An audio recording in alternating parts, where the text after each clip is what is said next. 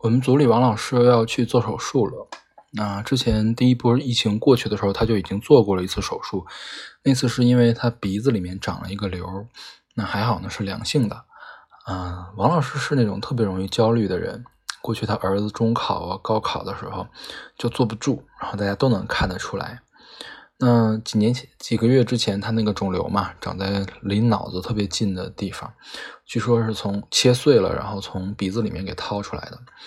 然后他说，当时医生其实也给他做了备选的方案，有可能会做开颅的手术，但是还好这个微创的这个一切顺利嘛，他就没有开颅。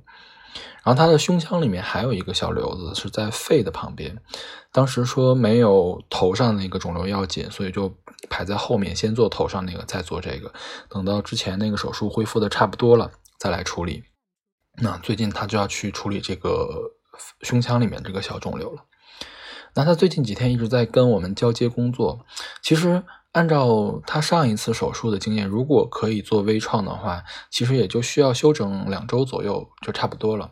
那他现在这样，我估计还是在比较紧张吧。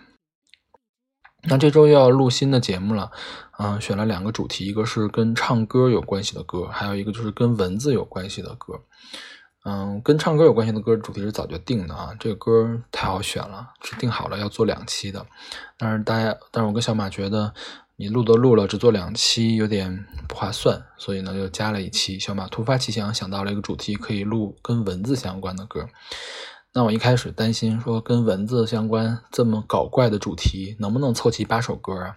但是找了之后才发现，确实是有很多人在讲。蚊子在歌里面讲蚊子，有流行歌手在讲，独立歌手在讲，老炮在讲，然后新人也在讲。